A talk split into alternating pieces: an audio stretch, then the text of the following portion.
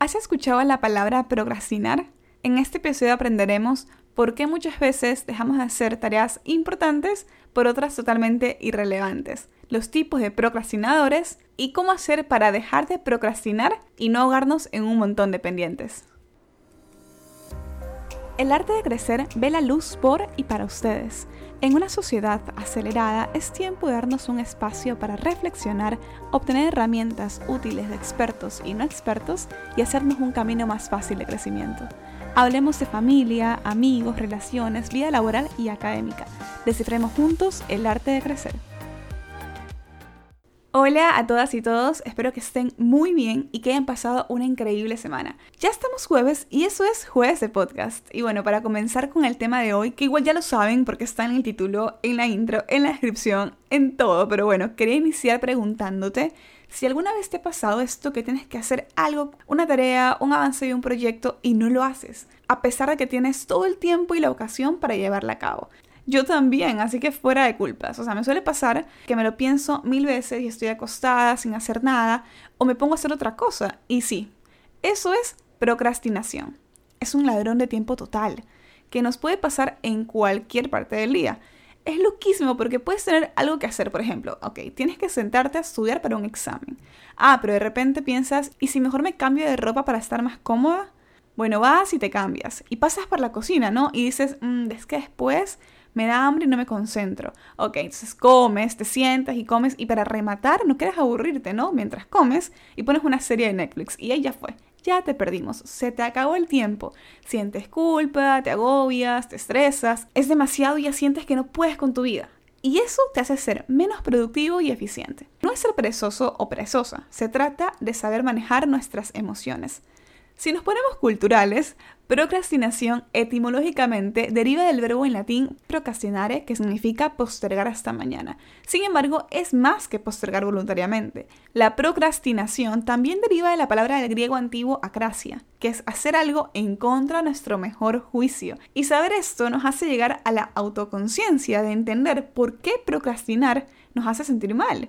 Tu yo del futuro, con un montón de pendientes encima, se siente agobiado. Y el yo del presente lo sabe. Sabe que si no hace tal tarea en cuestión, más tarde se sentirá mal, pero igual decide no hacerla. Decía una profesora de psicología que la procrastinación es esencialmente irracional. Me encanta, esencialmente irracional. Entonces, si estamos hablando de que no lo hacemos de pura pereza, sino de manejo de emociones, quiere decir que estamos hablando de ánimos negativos y pues sí, se trata de la manera que tenemos de enfrentar las emociones desafiantes y estados de ánimos negativos generados por ciertas tareas, tareas que nos pueden causar aburrimiento, ansiedad, inseguridad, frustración, resentimiento y muchas más.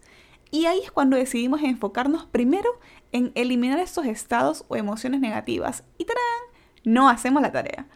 Entonces, la naturaleza particular de nuestra aversión depende de la tarea asignada o la situación, claro. Esto podría resultar de sentimientos más profundos relacionados con la tarea, como dudar de uno mismo, tener bajo autoestima, sentir ansiedad o inseguridad. O sea, yo no quiero hacer cierta tarea porque me cuestiono de que si la voy a hacer bien o la voy a hacer mal. Entonces estoy como en este cuestionamiento o de repente hacerlo me causa ansiedad y así y así la vas aplazando y no la terminas haciendo.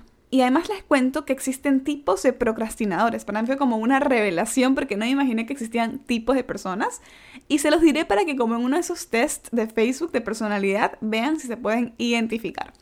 A ver, ¿cuáles son ustedes? El primero es el soñador. Este tipo de procrastinador es el que planifica erróneamente el tiempo que le toma hacer una actividad. Ah, bueno, son las 12 y tengo hasta las 2 para hacer la actividad, entonces me puedo dormir de 12 a 1, después me levanto, después almuerzo de 1 a 1 y media y después de 1 y media a 2 lo hago. De repente la actividad no te toma media hora, toma más tiempo y así es como planificas mal y este soñador, mira que no pudo hacer la tarea. Tenemos el perfeccionista. Este perfil evita realizar una tarea por miedo de no cumplir con sus propias expectativas o las de sus seguidores. Hablábamos un poco de esta como inseguridad de, bueno, quizás no la puedo hacer bien y, dudas y al final decides no hacerla. Que se parece mucho al preocupado. Son aquellos que se preocupan demasiado por el resultado negativo de su trabajo. Entonces se bloquean y no lo hacen. También tenemos al abrumado, este es cuando una persona tiene demasiadas cosas que hacer, ¿saben? De seguro conocen a alguien que tiene mil y un cosas que hacer en el día y es como se agobia y no cumple con casi ninguna porque básicamente es una tarea de organizarte y como tienes muchas y sientes que no vas a poder. Y el último, que es mi favorito, es el generador de crisis. A este procrastinador le gusta la adrenalina de dejarlo todo para el último. Yo creo que muchos nos podemos identificar con este, como que, ah, bueno, tengo tiempo, o sea, me pasaba de ley en, el colegio, en la universidad, que es como que, ah, tengo tiempo, yo tengo tiempo, ah, es para el domingo, estamos jueves de ley, viernes, estamos viernes, o sea, sábado y domingo tengo todo el tiempo del mundo y pues no, este generador de crisis lo que hace es hacer esta explosión de que llega el momento, son las 11 de la noche, tienes que enviar el trabajo a las 12 y caes en crisis. Pero bueno, entonces, acá, a más de venir a contarles qué es realmente la procrastinación para que no pensemos que es porque somos perezosos, sino que entendamos que es un tema de manejo de emociones y conocer cuáles son estos tipos de procrastinadores y cómo nos podemos identificar con ellos, también quiero compartirles, y creo que es la parte más importante del episodio, algunas claves que encontré que nos van a ayudar a combatirlo. Son seis. La primera, evita los argumentos autoabsolutorios o autopermisivos. Yo creo que tengo tiempo. Tengo tiempo y me doy el permiso de irme a dormir y de no hacer la tarea porque tengo tiempo. Evitemos esos argumentos. La segunda, rompe la barrera de primer minuto. Y eso, miren, me sentí tan identificada cuando leí este, este tip porque cuesta tanto como ya empezar a hacerlo, como sentarte y empezar a trabajar. Y cuando ya empiezas a trabajar, todo fluye de una manera tan rápida que dices, o sea, si hubiese iniciado media hora atrás, quizás lo hubiese terminado ya. La tercera es, cuando tomes una decisión, comunícala. De alguna manera te comprometes, porque ya la gente lo sabe. Es como, si estás trabajando en un equipo, dices, bueno, yo tal hora me sentaré y te lo entregaré a tal hora. O sea, de alguna manera te estás poniendo un deadline y se lo estás haciendo saber a alguien más. Cuarta, divide la tarea en pequeñas subtareas que sean manejables. También, claro, si tienes una gran tarea, esto lo hablábamos en el, en el otro episodio, pero si tienes una gran tarea, puedes ir como haciéndola pequeña, pequeña, pequeña y así no te asustas con esta mega tarea imposible que te asustas en realizarla. El quinto es date un pequeño descanso al concluir cada una de las tareas parciales, que también hablamos de la técnica de Pomodoro, que trabajas tanto tiempo, descansas tanto tiempo, y es como un pequeño descanso para que no termines como agobiado o cansado o bloqueado. Y la sexta es recompénsate por haber hecho la tarea.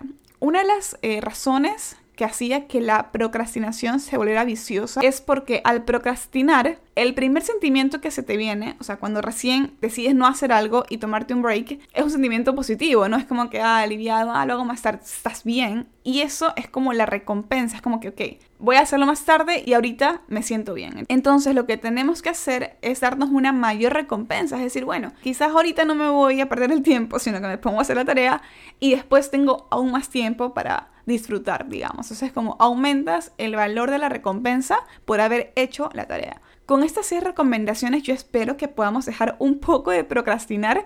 Igual les repito, no es una cuestión de holgazanería, sino de emociones, así que seamos conscientes también de ello. Además, esto nos va a ayudar full a cumplir nuestras metas. Justo lo decía en un episodio anterior que hablábamos de cómo planificar y pues salió el tema de la procrastinación y la promesa de hacer un episodio en exclusivo de este tema. Y pues aquí lo tienen, promesa cumplida. Y si no han escuchado el episodio que les hago referencia, pues invitadísimos a escucharlo. Se llama Cómo cumplir mis metas. Ustedes saben, yo como siempre feliz que hayan llegado hasta esta parte del episodio. En serio, muchas gracias por llegar hasta acá. Si conoces a alguien a quien le pueda hacer este contenido, estas recomendaciones, estos tips para no procrastinar, pues mira, envíaselo. Estamos en Spotify, Apple Podcast, Deezer y más plataformas. Espero que tengas un muy buen fin de semana y nos vemos en el siguiente episodio.